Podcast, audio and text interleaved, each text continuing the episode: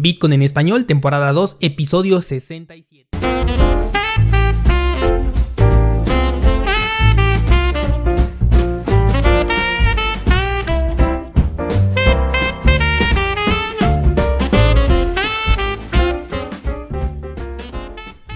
Bienvenido, esto es Bitcoin en español, el podcast en donde hablamos de criptomonedas, tecnología, cadenas de bloques y ya lo sabes, Bitcoin. Mi nombre es Daniel Vargas y soy el fundador de cursosbitcoin.com y esta semana vamos a platicar sobre la última llamada de Bitcoin. Pero antes, ¿ya se enteraron de que arrestaron al presidente de toda la red BitClub? La noticia en sí no es tan importante como lo que dijo el presidente de esta gran estafa que por eso quiero dedicarle unos cuantos segundos. Él dijo que el plan fue montado sobre gente idiota, los llamó burros, ovejas, ganado por no darse cuenta de que se trataba de una estafa.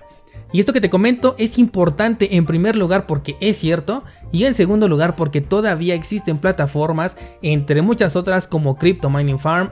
Por allí he visto todavía a los de Airbitstar 2.0, tenemos a los de Airbit Club, Virtual Mining Farm, OneCoin que también ya los arrestaron algunos.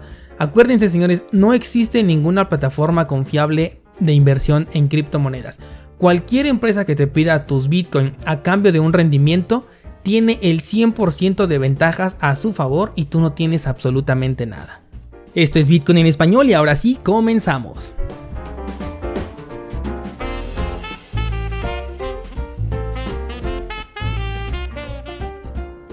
Lunes 16 de diciembre, última recta del año, Comenzaron ya las fiestas decembrinas, hay que disfrutarlas mucho, pero que esto no nos distraiga de lo que acontece en el mercado cripto, a menos que queramos perdernos el próximo movimiento alcista.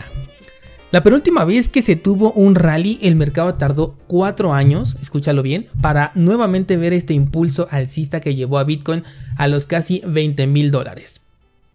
Aún así, la comunidad eh, se mantiene optimista en un escenario alcista para el próximo año. Sobre todo porque se juntan varias cosas. Una de ellas, por ejemplo, el halving de Bitcoin, que va a reducir las recompensas de los mineros por la mitad. Y es que históricamente los halving han hecho que el precio suba, pero ojo porque el movimiento, a diferencia de lo que muchos esperan, se da antes de que ocurra y no después. Por lo que considera que si este próximo halving se estará realizando más o menos entre abril y mayo, el impulso alcista, si es que sucede, podría ocurrir en el primer trimestre del año. También se tiene el tema de la crisis financiera, tema que ya hemos tocado infinidad de ocasiones aquí en este podcast. Los efectos ya se pueden ver en distintos rincones del planeta y hasta el momento todavía la están manteniendo a flote a base de incrementar la deuda de manera exponencial. Ya contamos en este momento con una deuda que supera la inyección de capital que se hizo en 2008, la inyección de liquidez, y hasta las instituciones bancarias ya están declarando abiertamente que Bitcoin va a ser parte de la economía natural en los próximos años, sobre todo con los acontecimientos que estamos viendo al respecto. Me han preguntado eh, también que cómo veo a Bitcoin ante la inevitable recesión que se viene.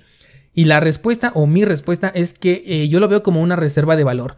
Creo que invariablemente va a caer mucho dinero dentro del terreno cripto debido a que por primera vez en la historia tenemos una manera descentralizada de protegernos ante la devaluación económica.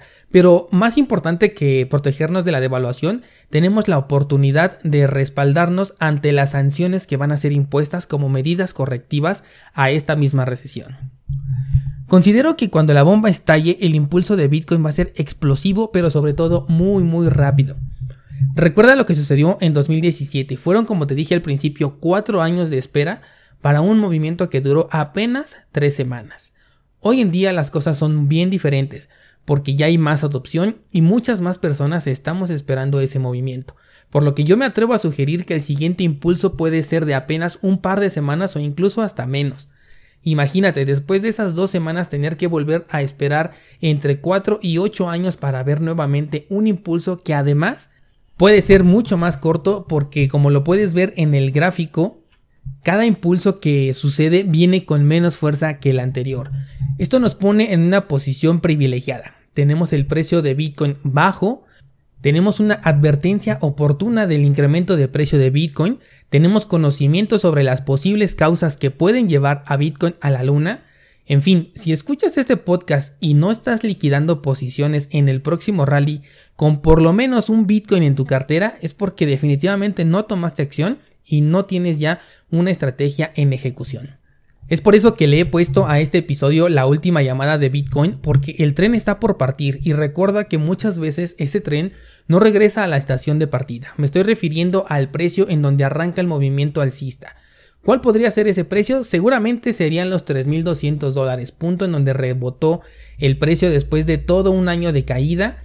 Nada está escrito, todavía podríamos ver una búsqueda de un mínimo más bajo, pero eh, a como se ve en la situación en este momento no creo que esto suceda. Por lo tanto considero los 3200 como esa zona que probablemente jamás volvamos a visitar.